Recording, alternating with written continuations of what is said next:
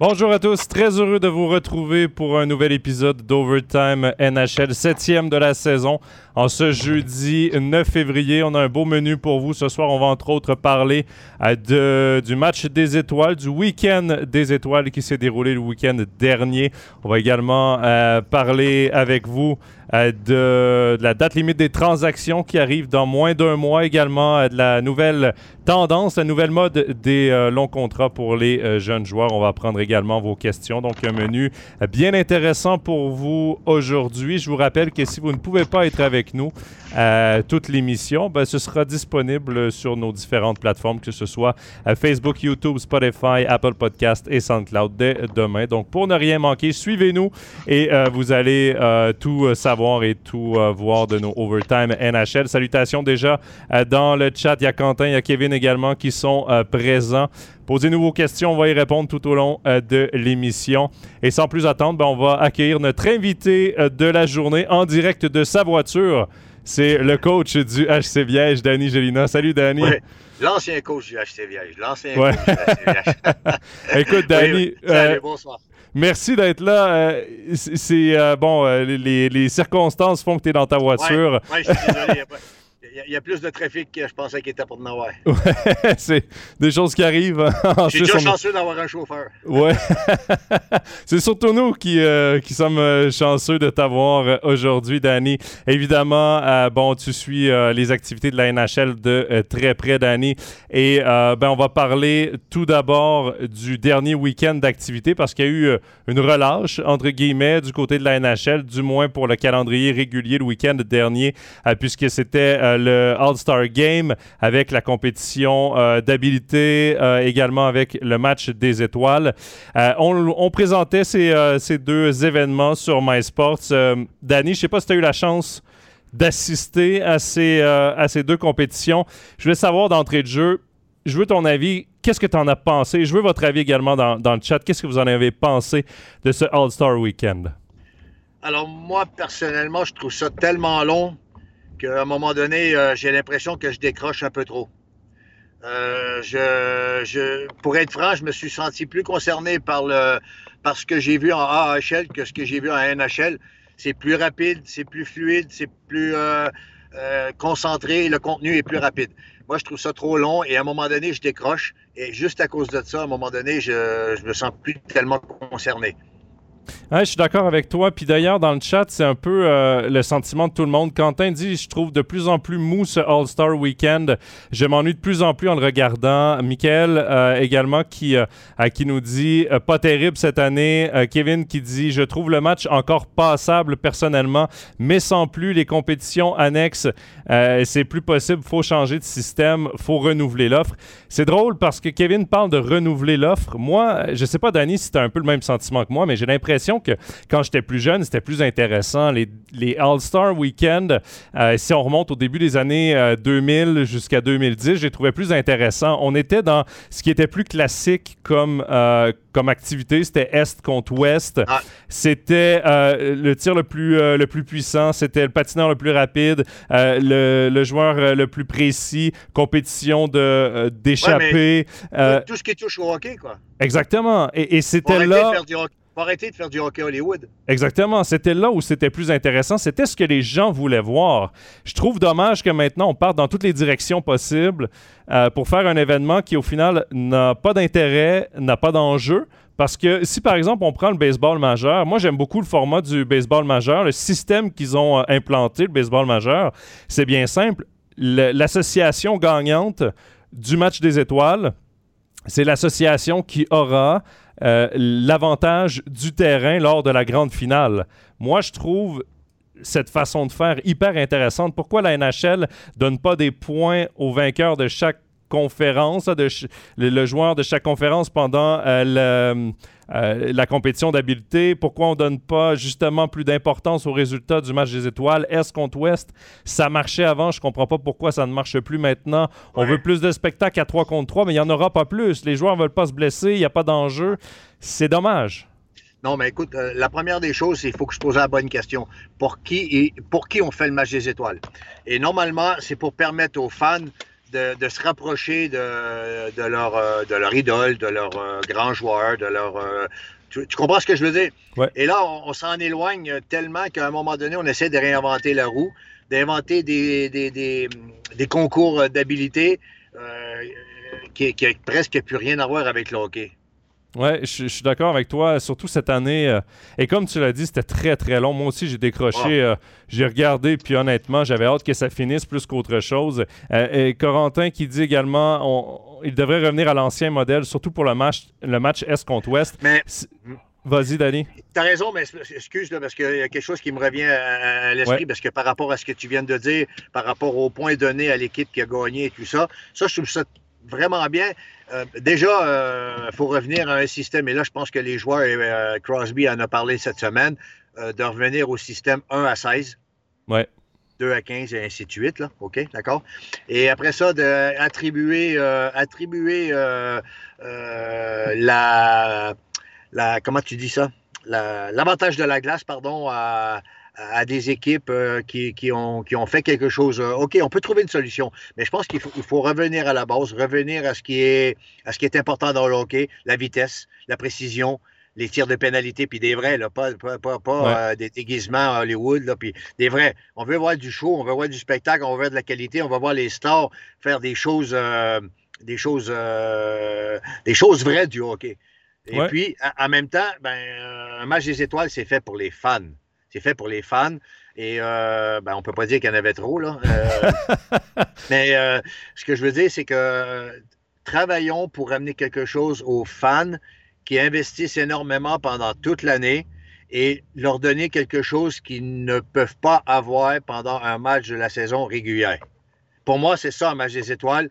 C'est un super week-end pour que les petits, les petits garçons, les petites filles et puis même nous autres, les grands, euh, euh, parce qu'on est des petits, des, petits hein, quand on arrive à côté de Crosby, quand on le voit, quand on voit Ovechkin, on a les yeux qui pétillent, on, a, euh, on, tremble, on est content, on est heureux, on est fier d'amener son garçon à côté ou sa petite fille à côté, puis dire, regarde, c'est ça qui est beau de le match des étoiles. C'est pas de faire des, des concours d'habilité. Et puis là, on est en train d'incorporer le hockey féminin. Et ça, je suis pas contre ça. Alors là, loin, de là, il faut juste l'incorporer correctement et non par obligation pour paraître correct puis paraître bien. Mais il faut le faire proprement, correctement, professionnellement, à juste titre et au même niveau qu'on va le faire pour les gars de la NHL. Mais encore une fois, un, revenir et redonner quelque chose aux fans. Oui, euh, je reviens sur quelques points que tu as dit. Hockey féminin, justement, les inclure dans certaines compétitions. Par exemple, on a vu pendant euh, la compétition d'habileté euh, une joueuse américaine, je crois, qui va d'une super feinte à la Peter Forsberg. Les mhm. joueuses de hockey féminin ont beaucoup d'habiletés techniques. Pourquoi ne pas les incorporer justement dans une compétition de shootout avec les joueurs de la, NHL contre des gardiens de la NHL? Ce serait super intéressant. je reviens également, Danny, sur les propos de Sidney Crosby, là, pour ceux qui n'ont pas compris, revenir au 1, 1 euh, à 8, 2 euh, à. C'est pour les, le, système de playoff parce que là, on joue avec euh, les, les, les, trois premiers de chaque division qui se qualifient automatiquement et les deux meilleurs de la conférence suivant qui se qualifient. Donc, le système là, du, de quatrième as. Et c'est vrai que c'est dommage parce que ça nous enlève en fait, ça nous met de, bonnes confrontations de les premières rondes, mais ça nous enlève des bonnes équipes dès la première ronde aussi, au lieu de que ces équipes-là aient une chance de se rendre le plus loin possible en playoff. Donc, de revenir au système 1-8, 2-7, 3-6 et 4-5, c'était la manière de faire. C'est la manière de faire ici en Suisse. C'était la manière de faire pendant de nombreuses années en NHL. Et c'est vrai que ça marchait. Et le dernier point sur lequel je veux revenir avec toi, Danny, sur ce que tu as dit, ils font ça pour les fans. Mais tu l'as dit, la patinoire était vide. Elle était vide en Floride. Il n'y avait aucun intérêt. Je ne sais pas pourquoi la NHL tient tant à faire ça. Oui, on veut mousser le hockey dans le sud des États-Unis. En Floride, ça ne marche pas, surtout pas à Sunrise. Je ne dis pas s'il l'avait fait du côté de Tampa Bay. Peut-être que ça aurait un peu plus marché parce que Tampa, il y a, y a quand même une, une bonne base de fans avec le Lightning. Mais du côté de Sunrise, du côté de la patinoire des Panthers de la Floride, c'est hyper compliqué depuis des années et pourtant on s'entête à y aller. Oui, c'était beau les, plans de vue. Oui, ils sont sortis dehors pour faire des compétitions de golf, de, de, shoot sur la plage et tout. J'ai pas trop été fan de ces compétitions-là, honnêtement. Mais au final, et c'est ce que Kevin dit, c'est horrible de voir des images d'une patinoire vide dans un événement, justement, qui est là pour mousser tes stars, qui est là pour faire plaisir à tes sponsors parce que Il y a Alain qui nous demande qui finance de tels matchs. Est-ce lucratif? Entre-ils dans leur compte? Ben, c'est pas, c'est pas compliqué. Euh, ça fait partie aussi du package qui est vendu aux différents diffuseurs de la NHL à travers l'Amérique du Nord et à travers également le monde, parce qu'évidemment, nous, on, on, paye des, des, droits télé à, à, la NHL.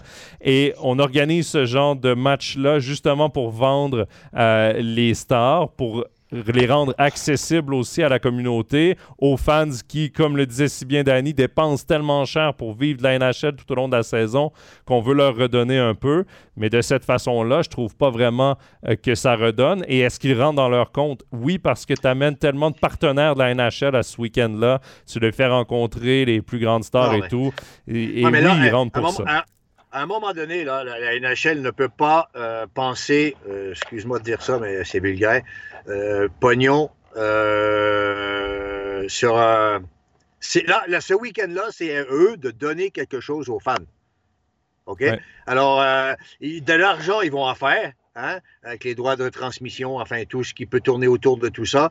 Mais là, ce week-end-là, pour, c'est probablement le seul week-end de toute l'année dans lequel la NHL le hockey sur glace doit penser à de redonner quelque chose aux fans, euh, leur faire plaisir, euh, euh, leur donner la possibilité de, de, voir leurs grands joueurs, d'être à côté. écoute, je vais être franc, là. Moi, tout ce qui s'est passé à côté de la, glace sur la plage, si tu me demandes qu'est-ce qui s'est passé, je vais te dire, je ne le sais pas. Ça ne m'intéresse pas. Sincèrement, là, ça ne m'intéresse pas. D'accord? OK, il faut être clair, là. Ça ne m'intéresse pas. Moi, ce qui m'intéresse, c'est si un jour j'aurais eu la chance d'avoir mes garçons, là, ils sont trop vieux, mais mes petits garçons qui étaient jeunes, qui aimaient le hockey, euh, les amener à Montréal. À l'époque, c'était plutôt le Forum de Montréal. Aller voir les gars à côté de la glace, euh, les voir, euh, quitte à faire un entraînement furtif. Ça m'a pas dérangé de voir les gars patiner, faire des exercices, avoir du fun, avoir du plaisir. à un moment donné, tu rouvres la porte, tu demandes à des jeunes de venir sur la glace et jouer avec eux. Euh, faire des photos, faire des photos avec les fans, permettre aux fans d'être proches. Je sais que je répète la même chose, je m'excuse, mais le, week-end du match des étoiles, c'est tout ça. C'est tout ça et rien que ça. Euh, après, le reste, euh, je ne sais pas quoi t'expliquer. Qu'est-ce que c'est? Aller jouer, aller jouer sur la plage. J'imagine bien tous les GM entendre dire que le joueur sont en train de faire un beach volley sur la plage.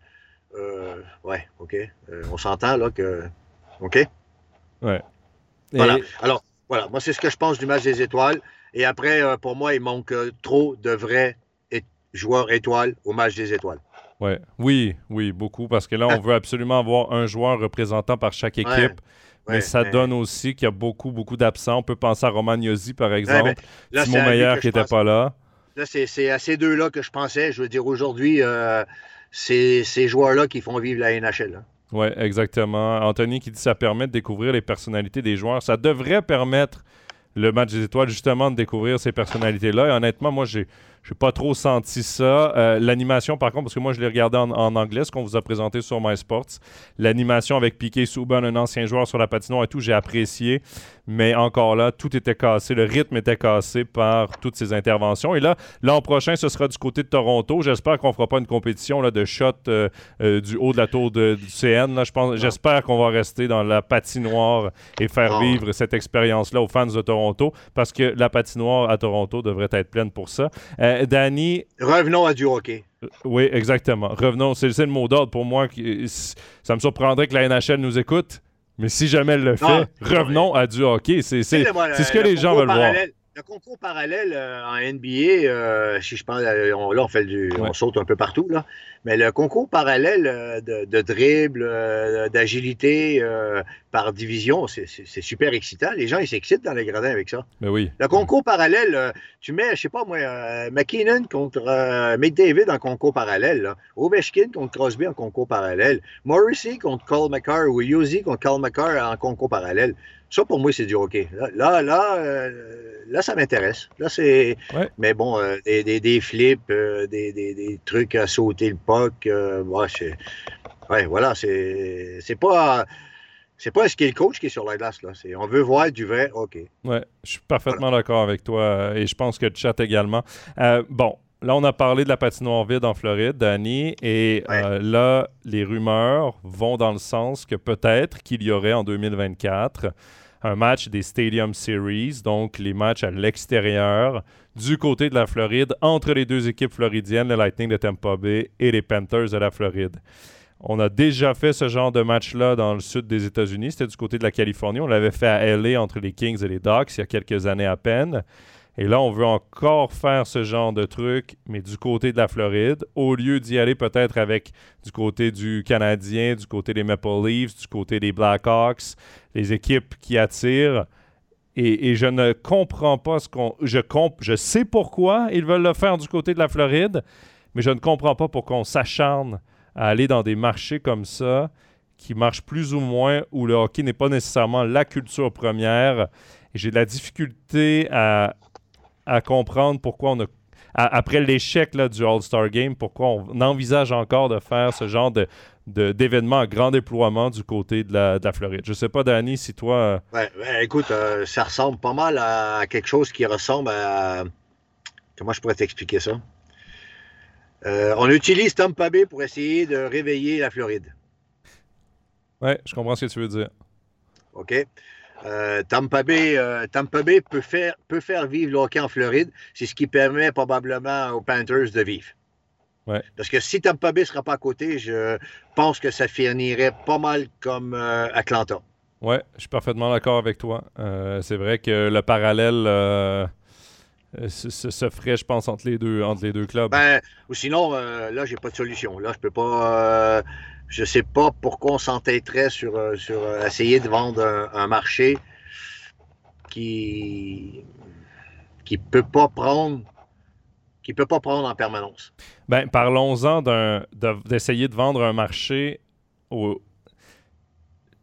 pendant aussi le week-end des étoiles, on a eu Gary Batman qui s'est euh, adressé aux médias québécois parce qu'évidemment, la rumeur voulait que le Canadien vienne jouer en Europe dans les prochaines années.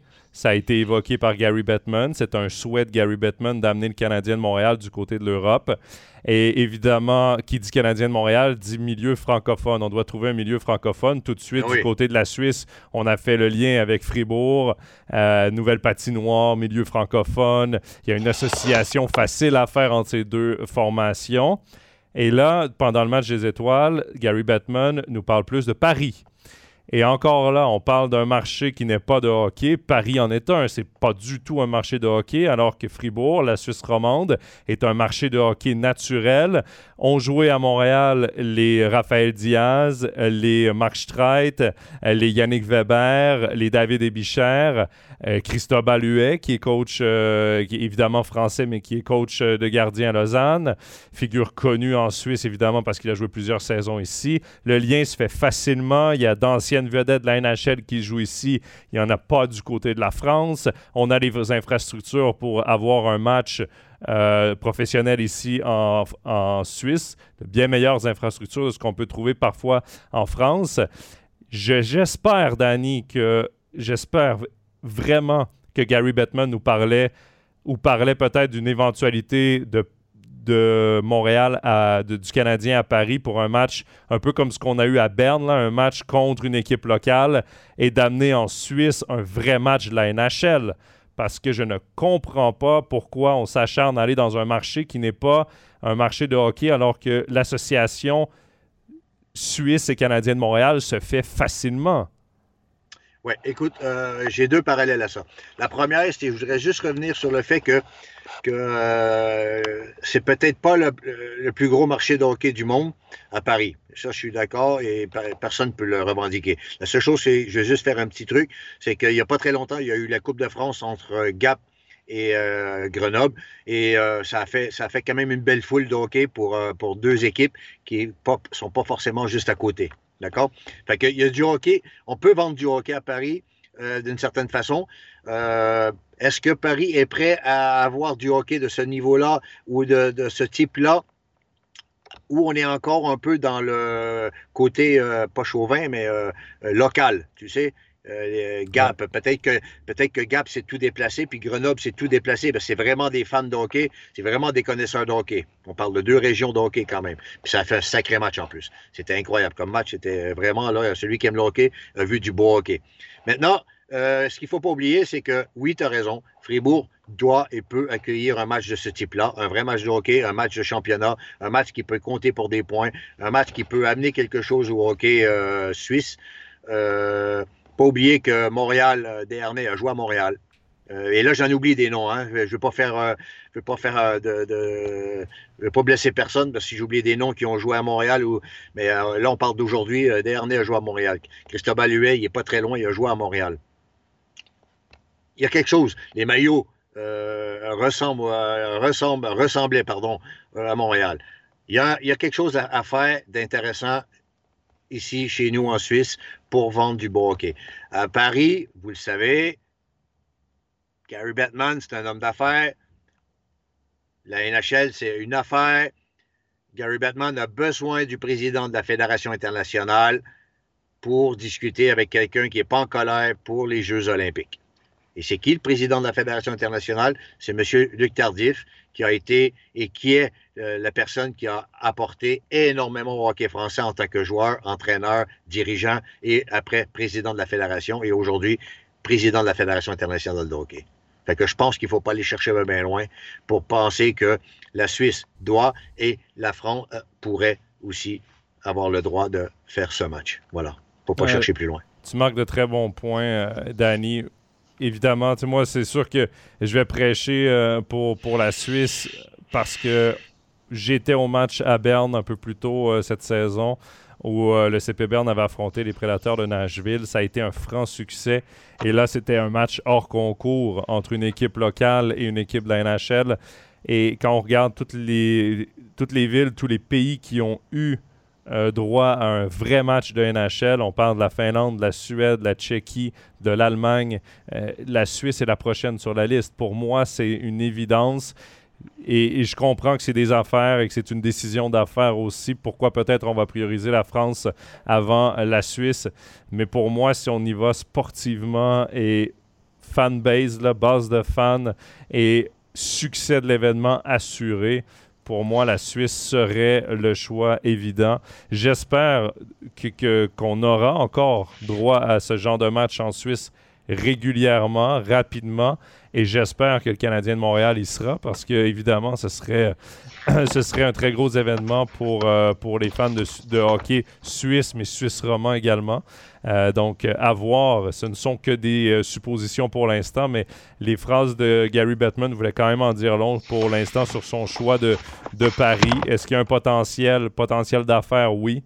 Est-ce qu'il y a un potentiel d'avoir un événement aussi grandiose qu'il pourrait y avoir à Fribourg ou même à Lausanne qui a les infrastructures ou peu importe où en Suisse?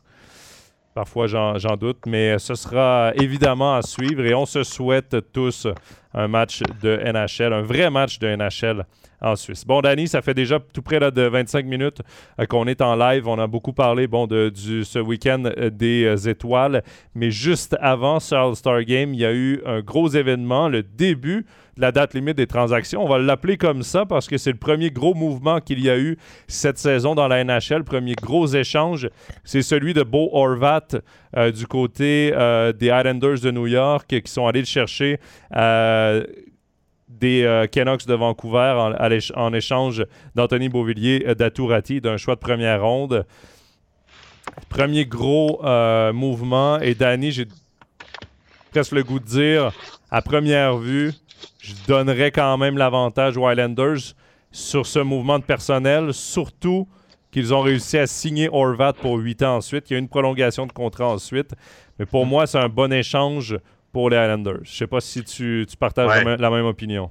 Oui, ouais, moi aussi. C'est vrai que Beauvillier, on peut dire que c'est un joueur, un bon complément euh, d'alignement. Mais Beau c'est euh, pas un complément, c'est une plus-value. Il apporte une plus-value à l'alignement qui est plus intéressante. Et à savoir que euh, apparemment les New York Islanders avaient quand même, l'avaient à l'œil euh, et apprécie euh, de ce qu'on a pu lire, hein, parce que forcément, euh, c'est toujours facile, mais apprécie énormément son, son attitude, son comportement, sa façon d'être et pas juste sa façon de faire. Ça reste un capitaine aussi. Hein. Il était capitaine des Canucks de Vancouver. Il avait passé toute sa carrière repêché par les Canucks. Et, c'est un certain Lou Lamoriello, d'ailleurs, qui avait échangé un choix de première ronde aux Canucks en, euh, en retour de Corey Schneider, le gardien suisse. Et ce premier choix qu'il avait donné aux Canucks jadis était Bo Horvat. On avait sélectionné du côté des Canucks Bo Horvat. Et c'est encore une fois Lou Lamoriello, directeur général des Islanders, qui est allé le chercher cette fois du côté euh, des Islanders de New York. ses propos m'ont quand même fait rire là, quand on lui a demandé euh, des, euh, un peu des propos sur, sur ce nouveau contrat accordé à Horvat. Il a dit c'est trop long et c'est trop cher, mais c'est rendu comme ça dans la Ligue nationale de hockey. ouais, un peu, un peu résigné. Exactement. C'est loin d'être son époque parce que c'est un vieux de la vieille, euh, Lou Lamoriello, mais c'est vrai que le marché a beaucoup changé. Et bon, il est plus rendu. Le, marché est comme ça maintenant. Euh, on peut plus rien faire avec ça. Exactement. Mais l'échange de Bo Horvat, je disais que c'était le début de la date limite des transactions, du mois précédent la date limite des transactions, parce que cette, cette, journée fatidique est le 3 mars prochain, donc il reste un peu moins d'un mois. Il y a beaucoup de gros noms. Ça commence à, sortir, les rumeurs de transactions. Pas de gros mouvements encore d'effectuer, mais il y a quand même une cible suisse de choix. C'est Timo Meyer, euh, l'attaquant des Sharks de San Jose, qui devrait être échangé. Euh, les Sharks sont en plein milieu d'une reconstruction. Timo Meyer a une énorme valeur. Ah, elle ne peut pas être plus haute. Exactement. Euh, le gars a plus de 30 buts euh, la saison ah. dernière, se dirige encore une fois vers, une saison de, plus de 30 buts. Euh, mais Danny, reste que j'ai l'impression que ce sera un peu comme Beau Horvat, l'équipe qui va aller chercher Timo Meyer va vouloir rapidement signer une entente à long terme avec le joueur, même si les joueurs autonomes avec compensation, son offre qualificative est à plus de 10 millions j'ai l'impression qu'on va vouloir en parler peut-être aux joueurs avant de conclure une éventuelle transaction. Je ne sais pas si tu as le même euh, sentiment. Oui, c'est sûr et certain. Ça, c'est évident. Euh, ce joueur-là, aujourd'hui, euh, ils ont tout fait pour le, pour le mettre en valeur, pour aller chercher le gros maximum. Et là, ils ne se sont pas trompés quand même. Hein. Puis Timo Meyer a fait ce qu'il fallait pour. même s'il est très bien où il est, il sait très bien qu'aujourd'hui, son avenir n'est pas forcément là. Et euh, il a toujours été bien entouré, euh, toujours très bien conseillé. Alors, je pense pas qu'aujourd'hui, c'est un garçon qui sait, et son agent aussi, bien sûr. C'est pas lui qui décide, mais euh, c'est un business que finalement, le joueur décide pas de grand-chose. Hein. là, aujourd'hui, la seule chose qu'il va décider, c'est probablement par rapport aux offres qu'il va avoir sur la table. il va regarder, puis il va regarder aussi le, plan de vie, le, choix de vie aussi familial, enfin tout. Il peut se permettre aujourd'hui. Mais... Il peut se permettre ça tant mieux pour lui parce que s'il est échangé avant la date limite des transactions, on peut s'attendre à ce que ce soit une équipe avec euh, une équipe aspirante, avec des besoins en attaque pour aller à un niveau supérieur. C'est pour ça que moi, ça me surprend quand on entend dire que le Canadien de Montréal est dans la course pour Timo Meyer. Je serais très surpris que le Canadien de Montréal. Il n'y a, pas envie de ça. Il a pas envie de ça. Euh, chez nous, hein, je sais que les gens vont, vont peut-être pas tous comprendre, mais on ne va pas changer 4,30 sous pour une pièce. Ouais. Et... Ah, on va pas. Exactement. Et euh, ce sera très intéressant de voir où Timo Meyer pourrait aboutir. Et, lorsque je parle d'offres qualificatives, pour ceux qui ne sont pas habitués euh, à la façon de faire NHL, c'est que euh, jusqu'à 25 ans, jusqu'à 26 ans maximum, selon la première année du contrat professionnel du joueur, il y a une autonomie partielle ou complète. L'autonomie partielle, c'est ce que Timo Meyer va avoir à la fin de la saison. Donc, ses droits vont rester à l'équipe des Sharks de San Jose, à moins qu'il soit échangé.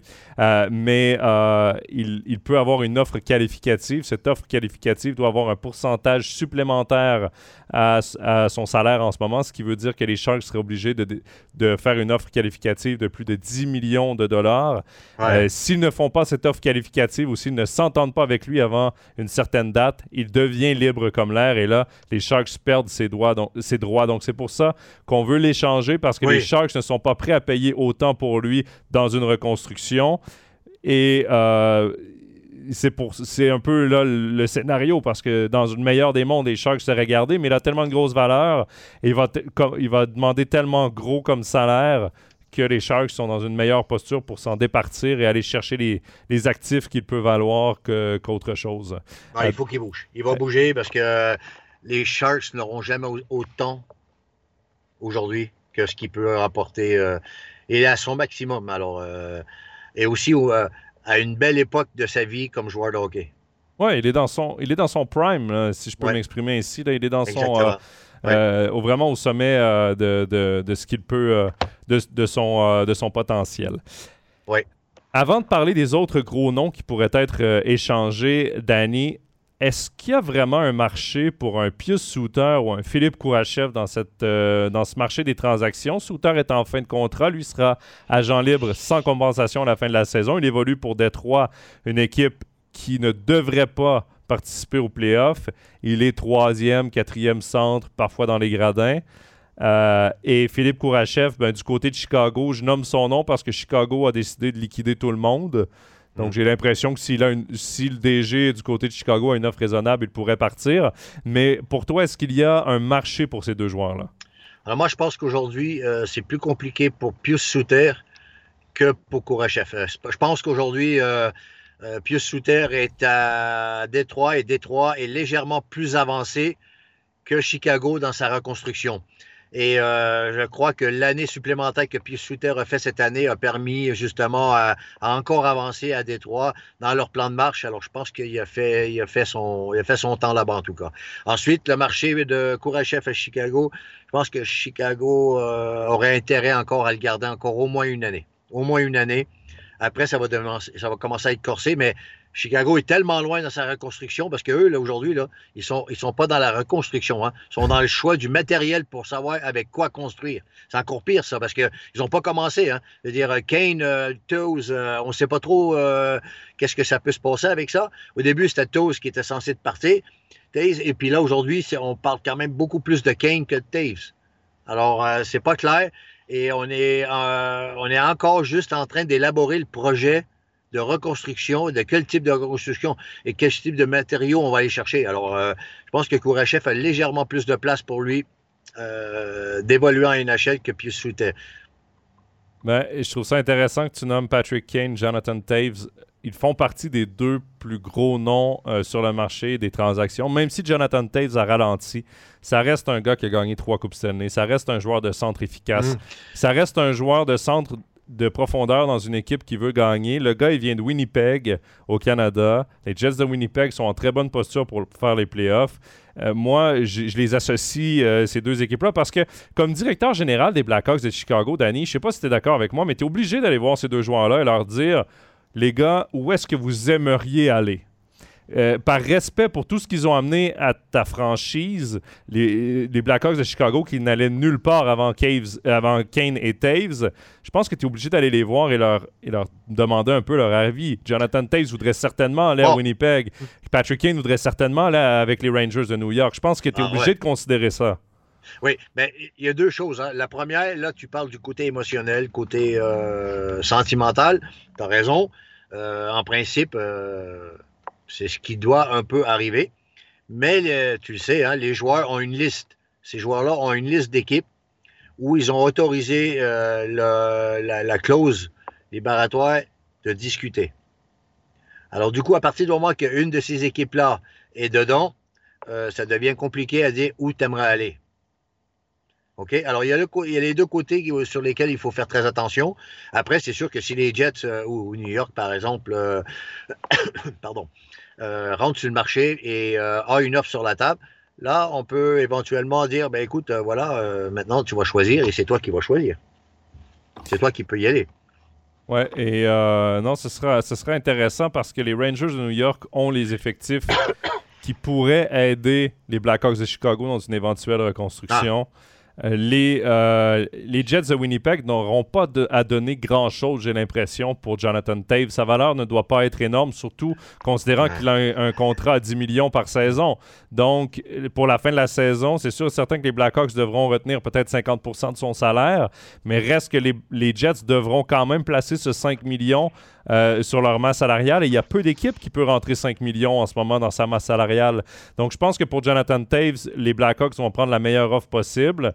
Et, pour les Blackhawks et pour Patrick Kane, j'ai vraiment l'impression que les, les Rangers euh, euh, imaginez le ramener Panarin et Kane ensemble avec Zibanejad, avec Kreider, avec derrière Fox et Miller, avec Chesterkin comme gardien. Là, tu commences à avoir une équipe qui se tient.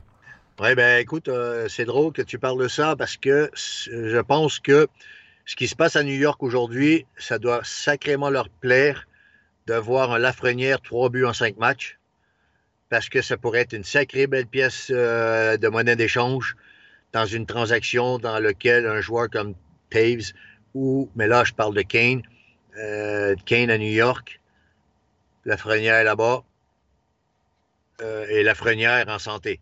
Pas, pas la Lafrenière. Et là, je pense que ce qui se passe à New York pour, euh, pour eux, euh, pour euh, ben, Lafrenière et New York, ça doit sacrément leur faire plaisir. Ouais, et tu parles de Lafrenière, il y a aussi Capo Caco qui connaît sa meilleure saison en carrière, mm. sans être électrisant, reste qu'il a battu son nombre de points par, par match.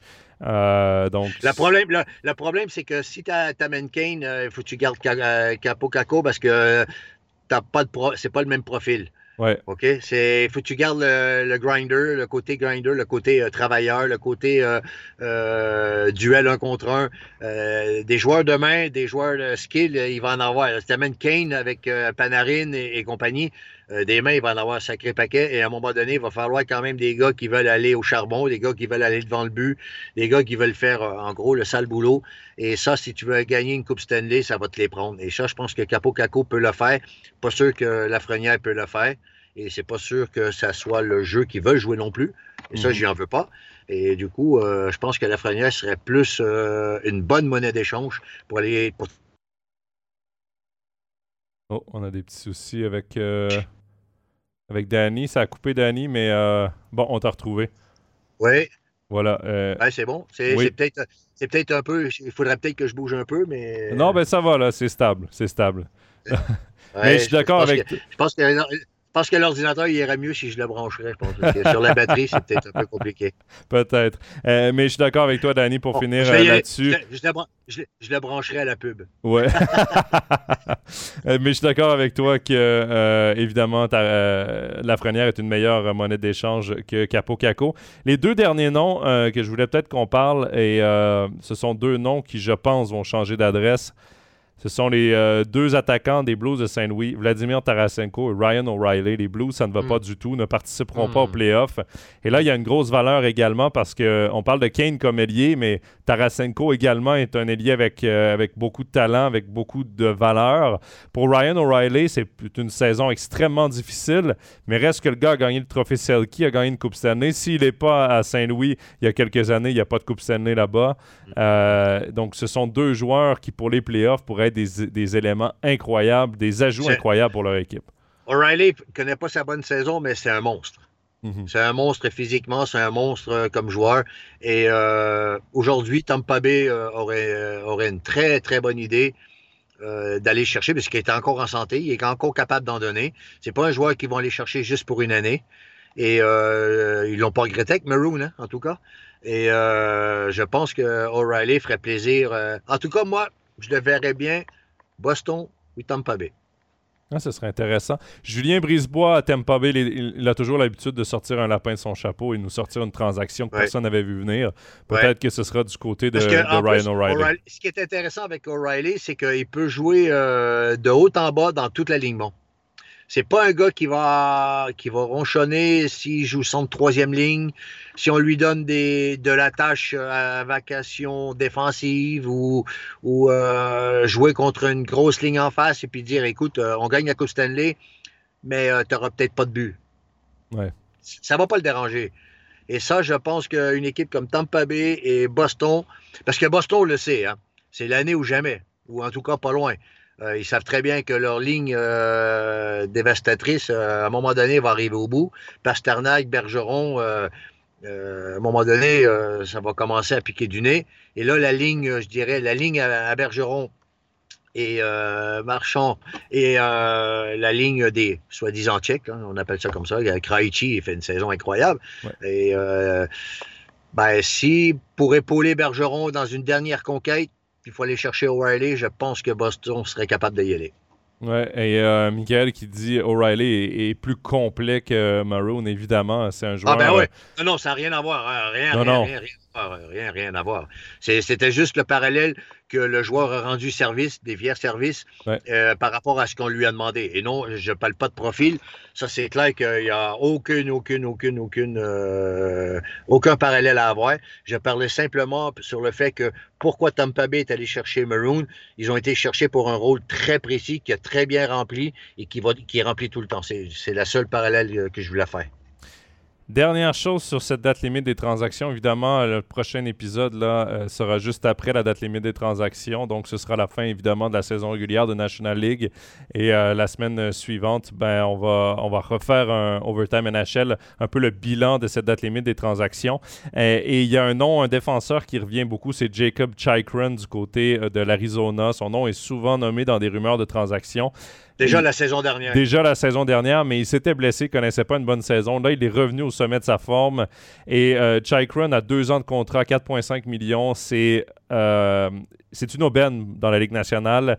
Et euh, s'il est bel et bien échangé à la date limite des transactions, attendez-vous à ce que Yanis Moser ait encore plus de responsabilités en Arizona. Et ça, ce ne serait pas une mauvaise chose pour le développement de Yanis Moser, parce que clairement, chez les Coyotes, on a confiance en lui, on veut le développer de la bonne façon. C'est ce qui se passe présentement avec André Tourini, l'entraîneur là-bas, euh, qui l'adore. Et euh, ben, si Chikron part, Danny, Moser sera peut-être sur la première paire en Arizona plus vite que prévu. C'est sûr. C'est... Mais il va partir. Hein. Je pense que c'est, l'année laquelle il va partir et je pense que sa valeur marchande sportive, euh, elle est au meilleur. Au meilleur. L'année dernière, c'était pas, pas, pas ça. Même si on connaissait la valeur intrinsèque du joueur, là aujourd'hui, toutes les étoiles sont bien alignées pour lui. Et euh, comme tu l'as dit, euh, son contrat n'est pas, ne va pas faire mal. ça va être facile à gérer pour une équipe. Euh, son contrat pour le salary cap euh, si jamais il y a un salary cap à gérer. Ça va être facile. Alors, je pense que oui. Euh, mais encore une fois, Boston aurait besoin de profondeur. Il y a beaucoup d'équipes qui auraient besoin de profondeur en défense. C'est toujours là qu'on n'en a pas beaucoup. Alors là, ça serait assez malin de savoir qui pourrait tomber là-dessus parce que là, il y, a, beaucoup, beaucoup, beaucoup de besoins. Ouais. juste avant de poursuivre dans notre euh, dans nos sujets qu'on voulait aborder, on a eu euh, une question sur les reconstructions. Euh, Corentin nous demande quelles sont les meilleures équipes en voie de réussir leur reconstruction? New Jersey réussit très bien cette année. Anaheim a un très bon noyau de jeunes talents, mais vive une saison compliquée. Vise-t-il le premier choix euh, de draft qui est Connor Bedard? Euh, Michael dit les Rangers sont aussi en reconstruction. Bon, les Rangers, je pense qu'on est sur la fin de la reconstruction. Je pense qu'on veut des résultats maintenant. On est euh, clairement avec. Je pense que Chesterkin a un peu brouillé les cartes. La signature de Panarin également, ça a accéléré le système de, de reconstruction. Mais clairement, on ne on peut plus dire que les Rangers sont en reconstruction. Les Devils de New Jersey, Danny, je pense que les Devils et les Sabres, ce sont les deux reconstructions qui ont le mieux fonctionné dans les dernières années. Les Sabres n'ont pas encore le niveau des, Devils, mais attention, cette équipe-là est en progression. Oui, parce qu'il y a deux ou trois joueurs qui, ont, sont en train de faire l'année de l'année de leur vie. Hein. Alors du coup, oui, forcément, il y a. Mais ces joueurs sont très jeunes, par contre. Sont, sont très très très jeunes, mais euh, c'est ce qui permet de dire que Buffalo est sur la bonne voie. Voilà. Et euh, Buffalo ressemble étrangement au chemin, au chemin que, que, New Jersey a emprunté avec ses jeunes joueurs. C'est peut-être drôle à dire, c'est peut-être. Euh, mais euh, ça ressemble à ça. Moi, l'équipe aujourd'hui qui, qui est avancée et qui confirme sa reconversion, c'est quand même New Jersey. On peut dire ce qu'on veut. New York a, comme tu l'as dit, fausser sa reconstruction en allant chercher tout sur le marché des agents libres, sur les échanges. Ils ont, ils ont triché un peu, euh, sans, être méchant, hein, c'est pas méchant, mais ils ont été cherchés. Puis la performance du gardien de but a été incroyable. Alors du coup, euh, moi je dirais que New Jersey aujourd'hui euh, ben, récupère quand même, parce que les joueurs qui ont performé depuis deux ou trois ans, tout en sachant qu'il manquait un peu de défenseurs. Ça avait été difficile avec les gardiens de but, si on se souvient bien. Hein, ça allait bien devant, mais ça allait pas trop, pas trop bien. Hamilton en défense a apporté une, grosse solidité. stabilité au niveau des gardiens de but, puis devant, ça continue. Ça continue parce que les attaquants, ça fait deux ou trois ans, les attaquants sont relativement réguliers. Et puis les joueurs restent un peu plus longtemps en santé. Pourquoi? Parce que les joueurs ne font plus que du hockey de rattrapage. Alors du coup, ben, le jeu physique leur appartient plus. Le jeu physique appartient à l'adversaire. C'est eux qui maîtrisent le jeu, c'est eux qui maîtrisent, euh, euh, je dirais, qui dictent un peu la, volonté du, du jeu. Quand tu perds, tu es obligé d'aller à l'échec avant, ou tu es obligé d'aller à la mise en échec, tu es obligé de, te livrer physiquement d'une façon différente que quand tu domines ton sujet. Et aujourd'hui, les joueurs, s'ils restent en santé, ça fait une sacrée équipe.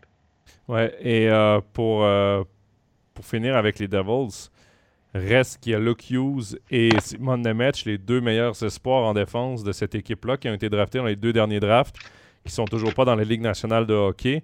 Euh, mais qui sont deux très bons espoirs. Donc, cette équipe-là, qui a déjà un bon noyau offensif, euh, va avoir éventuellement l'un des meilleurs noyaux défensifs aussi de la Ligue. Donc, c'est vraiment une reconstruction réussie. on, a bien drafté la ligne de centre et les deux, les deux premiers défenseurs de l'équipe.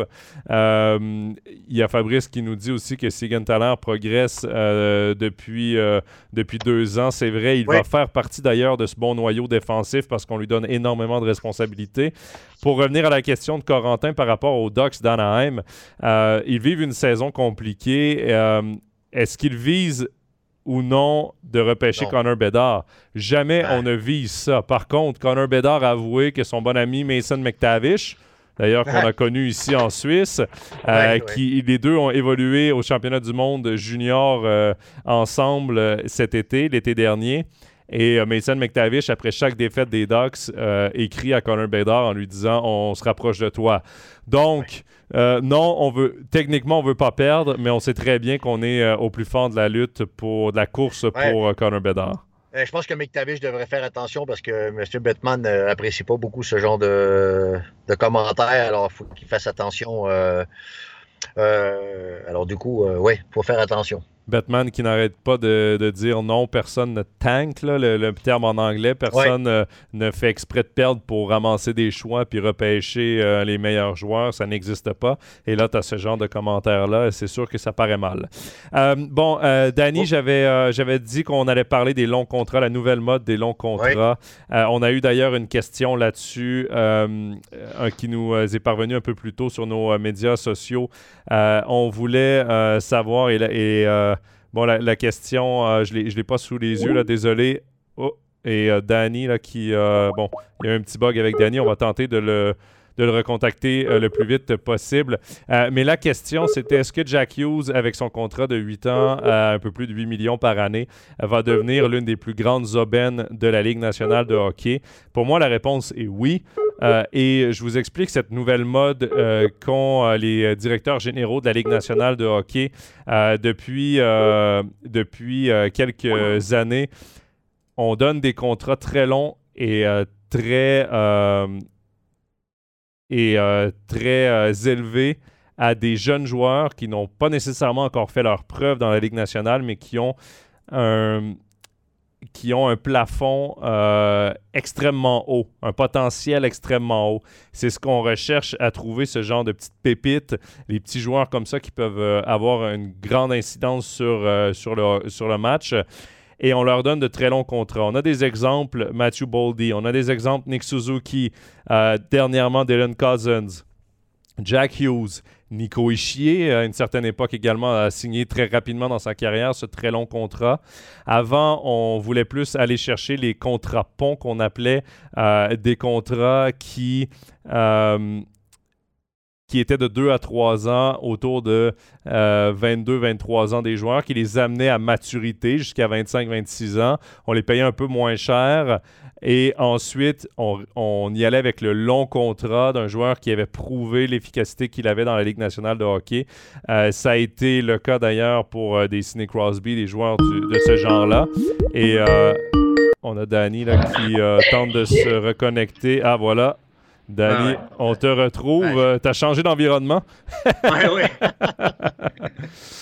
C'est mieux pour tout le monde. Bon, j'étais en train de dire, euh, Danny, que bon, il y avait cette nouvelle mode dans la Ligue nationale de hockey de donner des, euh, des longs contrats, des jeunes joueurs, des longs contrats qui rapportait beaucoup aux jeunes joueurs, de ne pas attendre qu'ils soient à maturité à 25, 26, 27 ans avant de leur donner les 8 ans pour avoir ensuite un contrat qui était lourd à porter autour de 34-35 ans. Maintenant, la mode est de donner des longs contrats à des joueurs de 21-22 ans, mais d'avoir pendant ce contrat-là les meilleures années du joueur. Et comme Jack Hughes, par exemple, il va devenir une aubaine parce qu'un joueur de centre de premier trio qui va marquer plus de 100 points par année à 8 millions par année, euh, c'est vraiment une aubaine. Euh, et il y a d'autres exemples, je les ai cités, Boldy, Suzuki, Cousins, et Ishii euh, dans une certaine mesure également. Et cette mode-là, elle paye dans certains cas, elle va être lourde à porter dans d'autres cas, mais c'est quand même la nouvelle mode. Et la question euh, s'est posée également dans notre chat. Euh, à quoi s'attendre du contrat de Cole Caulfield? Est-ce qu'on va aller dans la même direction pour Cole Caulfield? Oui, c'est clair. C'est évident. Et pour preuve, c'est qu'on n'a pas attendu pour qu'il se fasse opérer. C'est-à-dire qu'on n'a pas fait cas. Vous savez, c'est toujours un peu. Un jeune euh, hésite beaucoup à se faire opérer euh, quand il est dans une situation qui est à peu près similaire. Et là, je pense qu'il y a eu la, la, il a été, la certification de l'organisation que ça partirait dans ce sens-là. Et c'est sûr et certain que ça va partir dans ce sens-là. Il n'y a pas le choix pour Montréal, de toute façon. Euh, sinon, là, et c'est vrai que c'est difficile à expliquer qu'on veut bâtir tout de suite un corps, un, noyau, pardon, euh, autour de joueurs aussi jeunes. Aussi jeunes à chaque fois. Mais comme tu l'as dit, euh, il va y avoir de la casse. Euh, ça ne passera pas pour tout le monde. et pas pour tout le temps. Et du coup, j'ai hâte de voir où ça va nous amener, ça. Sur, les, sur le, sur le, ben, regardez juste euh, la, réflexion de, du, du, manager des New York Islanders avec Bo Horvat, qui est plutôt un joueur confirmé. Hein. Attention, hein, c'est un joueur confirmé. Et puis qui dit déjà, ouais, c'est trop long, c'est trop gros. Ben, imagine un joueur de 22, 22 ans. Il ne faut pas lui demander. Hein. Et puis là, euh, c'est sûr que ben, voilà, on va voir dans quelle direction ça nous amène, mais je trouve ça bizarre. Mais ceci dit, ça donne une sécurité d'emploi aux jeunes très tôt dans leur carrière. Alors, est-ce que ça va permettre au club d'être plus patient? Je ne sais pas. Là, je ne sais pas. Je ne peux pas vous dire, mais en tout cas, j'ai hâte de voir ce que ça va donner parce que moi, j'ai été très surpris du contrat de 8 ans, si je ne me trompe pas, hein, tu me dis si je me trompe, de Suzuki. Montréal, c'est vraiment la dernière équipe au monde euh, qui aime ce genre de contrat. Hein. Ce n'est pas l'équipe euh, qui adore ce genre de contrat. Euh, et qui s'est sorti, je me suis dit, oh, qu'est-ce qui se passe là? Là, ça, m'a réveillé, moi. Moi, ça m'a réveillé. Oui, mais il y a Fabrice qui nous dit Suzuki, euh, je trouve correct le contrat, bon salaire sans être énorme. faut dire que Suzuki a 8 millions par année, 8,5 si je ne me trompe pas. Euh, et si Caulfield va chercher autour de 8 millions également, dans 3 ou 4 ans, quand le plafond salarial va être à 6, 7, 8 millions au-dessus de ce qu'on a en ce moment, ben Caulfield et Suzuki vont être des aubaines également parce que des mhm. joueurs d'un point par match ou de 40 buts par saison pour Caulfield, euh, ça va être vraiment pas cher payé pour ce genre de joueurs-là. Et, c'est le pari. C'est le pari qu'on prend. C'est le pari qu'on décide de prendre. C'est le pari sur la durée et c'est le pari de dire euh, qu'aujourd'hui, ça nous coûte cher, en guillemets, et demain, ça va nous coûter moins cher. Oui, exact. Euh, on y va avec quelques questions qu'on avait reçues euh, un peu plus tôt avant l'émission. Tout d'abord, Danny, une question sur Logan Mayou. Euh, Logan Mayou, évidemment, c'est un joueur qui a été repêché par le Canadien de Montréal, un défenseur qui, avait évolué du côté de la Suède. bon, il avait été impliqué là, dans un il avait partagé des photos intimes d'une partenaire sexuelle qu'il avait eue. Et bref, avait fait face à la justice du côté euh, de la Suède lors de son année de repêchage. avait demandé qu'on ne le repêche pas. Le Canadien l'avait tout de même fait en première ronde. Depuis, il suit des programmes, euh, des, programmes avec le Canadien, des programmes supervisés euh, justement pour, pour un peu le sensibiliser à tout ça, le faire grandir comme personne. Le Canadien de Montréal lui a signé un contrat. La Ligue nationale a dit avant euh, de mettre les patins sur une de nos patinoires, on va tout de même devoir rencontrer le jeune homme, l'évaluer. Et la question qu'on a eue, euh, c'est est-ce qu'il aura vraiment une chance de jouer en NHL? Danny, qu'est-ce que tu en penses? Parce que le gars a du talent. Moi, je pense qu'on va lui donner une chance. Je pense que la Ligue nationale va lui donner le bénéfice du doute. La deuxième chance également. On prône toujours la deuxième chance. Je pense, je pense que dans ce cas-là, c'en est une. Bon, euh, avant d'aller aussi vite, dire qu'il va jouer à NHL. Euh, euh, avant de parler de talons et de comportement, je voudrais juste mettre une chose au clair par rapport aux mots qu'on va peut-être utiliser. Il faut surtout pas froisser les demoiselles, les dames par rapport à ce qu'on va dire, parce qu'il n'y a aucun manque de respect dans ce qu'on va dire. Parce que ce qu'il a fait, c'est personnellement, je ne le pas. Et c'est très grave. Et euh, ma femme ne va pas contredire euh, en disant que je suis quelqu'un en général de très, très extrême. C'est-à-dire, euh, je suis pas quelqu'un, en tout cas plus jeune, j'étais pas quelqu'un qui donnait beaucoup de deuxième chance. Alors du coup, je viens de te répondre. Euh, dans, ma philosophie, je suis quelqu'un qui donne aucune chance. Aujourd'hui, euh, est-ce que la NHL va lui donner une deuxième chance? Oui, probablement, parce que euh, aujourd'hui, on vit dans un monde comme celui-là, mais ce qu'il a fait, c'est inacceptable. Ce qu'il a fait aujourd'hui, il doit apprendre à vivre avec, parce qu'il ne pourra jamais l'effacer et euh, il va devoir s'en excuser euh, de, toute sa vie et de diverses manières. Et la première des manières, c'est d'être respectueux envers, euh, envers tout le monde, pas juste envers les dames, mais envers tout le monde. Mais aujourd'hui, il suit un programme, il est obligé de suivre un programme. Le Canadien de Montréal a été autorisé de lui signer un contrat d'entrée que la NHL aujourd'hui a accepté sous condition.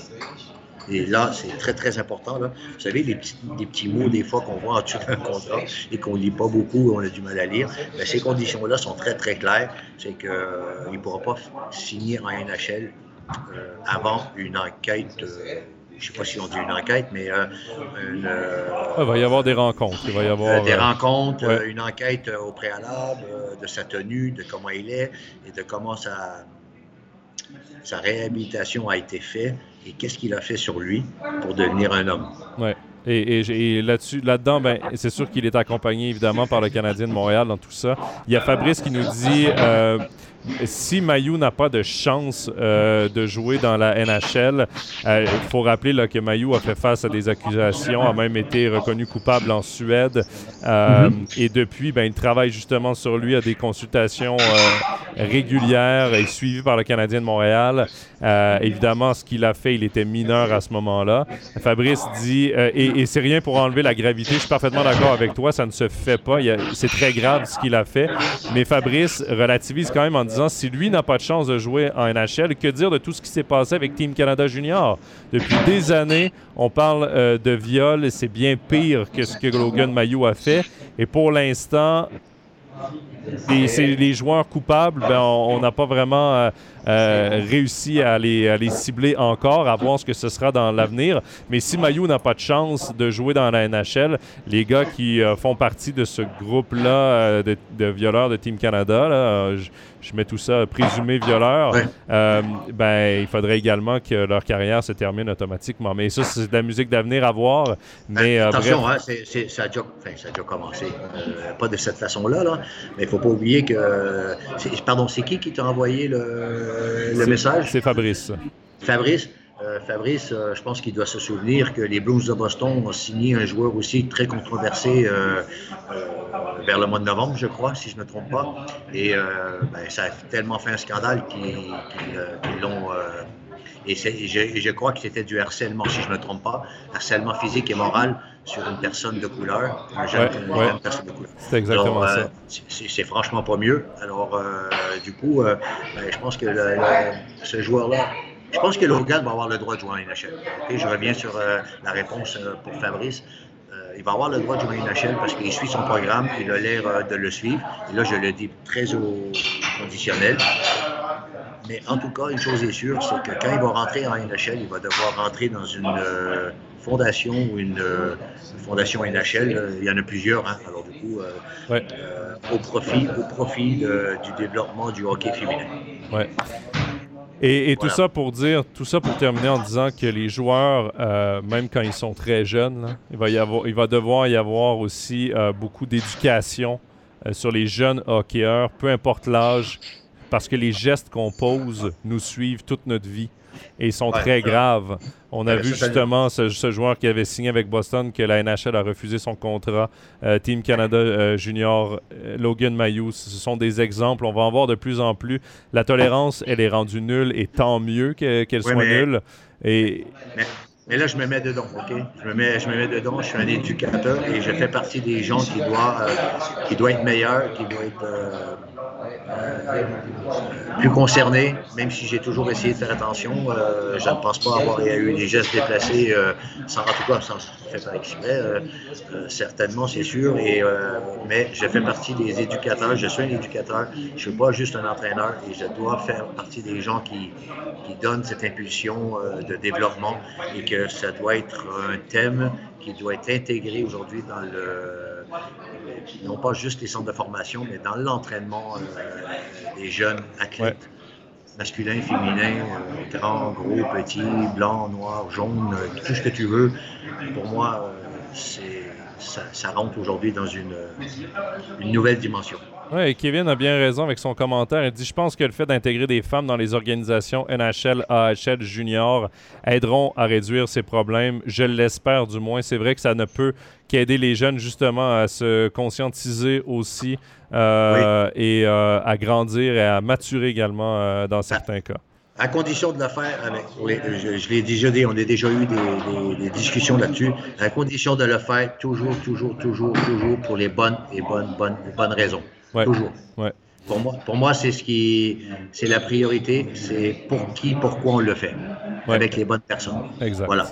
Hein? Les bonnes personnes aux bonnes places. Quand on voit les femmes aujourd'hui qui sont en, direction, quand on voit les femmes qui travaillent en, NBA et en, en NFL, ils sont solides, les femmes, hein, je vous le dis. Hein, ils ne sont pas juste là pour faire. C'est pas un bibelot. Hein. Non, non, pas du tout. Ils sont solides, hein, je te garantis. La, la, dame qui s'occupe de la ligne euh, offensive aux Buccaneers de Tampa Bay, c'est une solide. Ouais. Euh, alors voilà, alors pour moi, si on met les femmes, il faut que ce soit pour des bonnes raisons. On prend d'autres questions, encore deux avant euh, de mettre fin à ce euh, live. Il y a Michael qui nous demandait dans le chat pourquoi Gary Bettman s'obstine à vouloir maintenir les Coyotes alors qu'il y a Québec ou Houston qui sont clairement dans la course. Euh, il y a Kevin qui lui répond Houston est probablement la, prochaine ville sur la liste. Selon lui, Québec c'est mort. Ils ne partageront pas le marché québécois qui est déjà acquis au Canadien de Montréal. Surtout que Québec n'a pas autant d'entreprises et ça c'est très vrai. Même chose également pour Kansas City. On peut rajouter Kansas City à la liste avec Houston, peut-être avant Québec. On en a déjà répondu, on a déjà répondu à cette question-là souvent, euh, Danny, dans nos Overtime NHL. Je pense que rapidement, c'est surtout que la mission première de Gary Bettman, c'était de développer le hockey dans le sud des États-Unis, surtout développer des nouveaux marchés télévisuels. Et l'Arizona en est un. Euh, le Texas avec Dallas, euh, peut-être un peu moins. Kansas City en serait un très bon, selon moi. Pour moi, Kansas City pourrait être, surtout on le voit avec les Chiefs de Kansas City, c'est la plus belle ambiance de la NFL. Euh, attention, euh, c'est une grande ville de hockey. Hein. Les Rolls de Kansas City ont gagné la Major League au baseball très souvent. très, très fort en. Ben, ils font la finale, hein, Kansas City en ce moment, la NFL. Alors, c'est quand même solide. C'est quand même solide. Mais euh, ils ont quand même réussi avec Seattle, ils ont quand même réussi avec Vegas. Ouais. Euh, aujourd'hui, euh, je dirais, leur aiguille dans le pied, c'est les Panthers. Oui.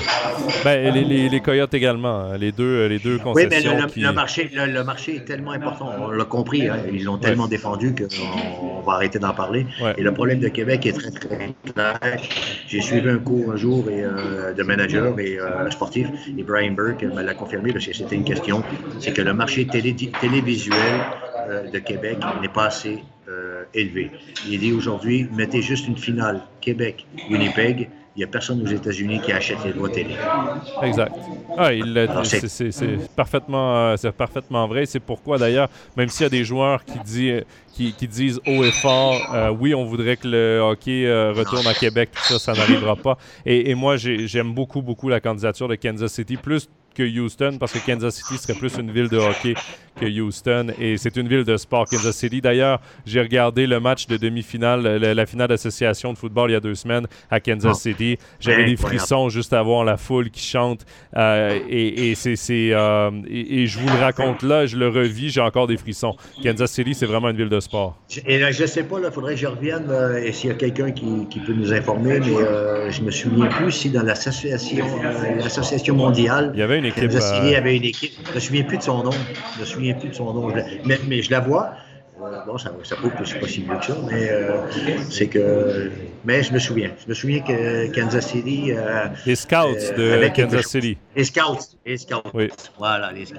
Exactement, c'est vrai, tu as une bonne mémoire. Hein, t'as vu ça? Hein? c'est vrai. Euh, bon, dernière... T'es trop jeune. Ouais. oui, ça, j'ai pas connu par contre. Dernière question euh, qu'on avait reçue également euh, dans le chat. Euh, Dylan Gunter a été réassigné dans la WHL, donc dans la Ligue de l'Ouest, la Ligue junior. mouvement surprenant des Coyotes vu sa saison jusque-là. Qu'en pensez-vous? C'est Kevin qui nous a posé la question. Danny, ton avis là-dessus? Oui, écoute, c'est l'intégration d'un jeune quand il revient c'est pas, pas toujours simple. Pas toujours simple. Euh, les Coyotes en ont besoin. Les Coyotes veulent le faire jouer. Veulent, euh, je pense qu'ils se soucient plus d'eux que le reste. Euh, c'est une équipe aujourd'hui qui pense à elle, qui pense à son développement, mais qui ne s'occupe pas tellement des autres. C'est tellement compliqué aussi. C'est pas, pas simple. Hein. C'est pas simple de vivre là-bas. Là. on a arrêté d'en parler, mais jouer dans la patinoire dans laquelle ils jouent, c'est. faut vivre avec. Hein. C'est autre chose, oui. Vivre avec. Et puis, à un moment donné, je pense qu'ils euh, ont un projet, ils ont des projets avec des joueurs. Il faut peut-être s'attendre à ce que certains joueurs euh, bougent aussi dans l'organisation. Et ben, ça fait qu'il y a des portes qui s'ouvrent aussi. Et quand tu fermes des portes, il y en a d'autres qui s'ouvrent. Ça fait partie peut-être des portes qui vont s'ouvrir. Ben, moi, je prends son, son, son, retour en WHL un peu comme celui euh, de, de Shane Wright dans la OHL. C'est ça deux joueurs qui auraient pu jouer dans la Ligue nationale de hockey, mais là, tu as la chance d'aller te battre euh, pour un titre dans le junior, de dominer le junior encore euh, une fin de saison, euh, alors que les Coyotes savent très bien qu'ils vont être dans la course pour Connor Bedard, qu'ils ne participeront pas aux playoffs. pourquoi mettre de la pression à un kid? On, on a vu cette année ce qu'il pouvait donner. Il a été hyper bon dans le championnat du monde junior aussi. Donc, je vois pas le, problème de passer, de retourner un petit peu dans la WHL avec l'expérience de la NHL. Reste que ça peut être bénéfique également pour lui. Ben, il y a un élément qui est super important dans le développement d'un joueur et les Coyotes. Je trouve que le move des Coyotes euh, n'est pas facile à prendre pour le jeune. OK? Il faut, le savoir. Par contre, il y a un truc, il y a quelque chose qui est super important dans le développement du joueur que je trouve très intéressant. C'est que les Coyotes veulent aussi intégrer des joueurs qui savent gagner.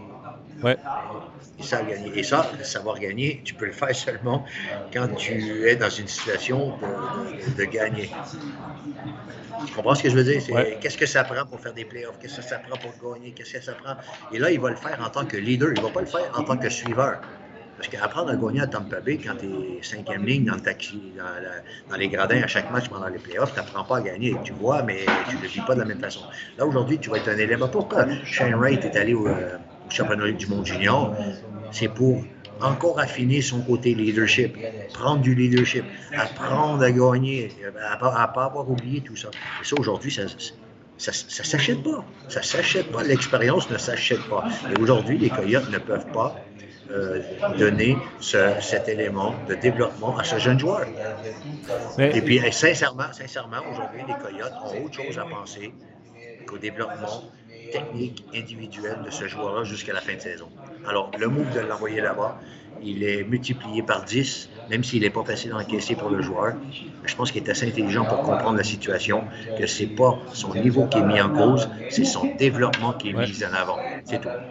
Euh, Kevin te remercie pour, euh, pour la réponse. il dit que c'est un très bon point que tu as amené et je suis d'accord avec toi. J'y avais pas pensé de ce, point de vue-là, mais c'est vrai que les, les euh, le Lightning de Tampa Bay a d'ailleurs été ce genre d'équipe qui voulait absolument gagner dans la AHL voulait gagner dans la NHL. Tous les joueurs qu'on développait, parce que là, c'est sûr qu'il en sort moins des joueurs développés par le club de, Tampa Bay, évidemment, parce qu'ils sont tous en haut et connaissent du succès, mais ils ont connu tous du succès en bas avant. C'est ça, c'est ça. Et pourquoi on a Benoît Gros à Tampa Bay euh, en bas?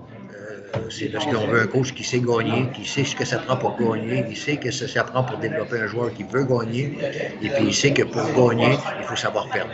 Puis pour savoir perdre, ben, il faut savoir comment perdre, et quels éléments sont déterminants. Et ça, ben, écoutez, euh, ça ne s'achète pas. Et, ça vaut cher. Ça vaut. Et Arizona, s'il veut aujourd'hui savoir gagner en NHL, ça leur prend des joueurs qui ont déjà gagné. Et en Suisse, on l'a déjà vécu. Je suis désolé, je ne vais pas tourner le couteau dans la plaie, mais à l'époque, souvenez-vous, quand à l'ancien, quand on avait Rappersville qui finissait toujours dernier, ben, l'équipe qui montait recrutait tous les joueurs de Rappersville. Eux descendaient. Ah ben, les joueurs ou l'équipe qui descend. L'équipe qui descend a perdu toute l'année. Et toi, tu vas chercher des joueurs qui ont perdu toute l'année. C'est dur de construire une équipe là-dessus. C'est dur. Ah c'est pas évident, hein? Ouais.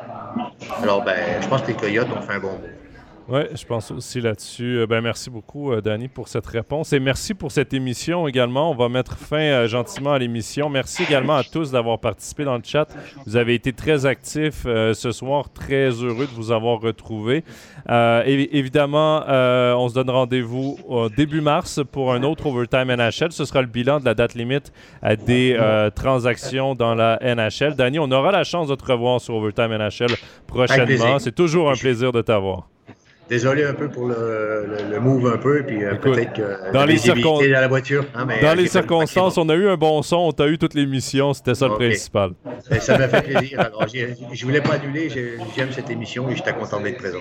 Parfait, ben, on va certainement te retrouver prochainement. Et, euh, Merci. Restez également des nôtres sur les réseaux sociaux, également sur Overtime NHL, parce que dans les prochaines émissions, on a reçu tout plein de cadeaux à vous euh, offrir, que ce soit des chaussettes, des bonnets, des maillots euh, de NHL. Donc, euh, restez là. Il y aura quelques concours qui vont suivre dans les prochaines semaines d'ici à la fin de la saison en NHL. Et sur ce, ben, je vous rappelle que notre émission va être disponible en rediffusion Facebook, YouTube, Spotify, Apple Podcast et SoundCloud dès ce soir et demain. Et sur ce, ben, je vous dis à très bientôt à tous. Bonne fin de soirée. À bientôt. Bonne soirée. Merci. Au revoir.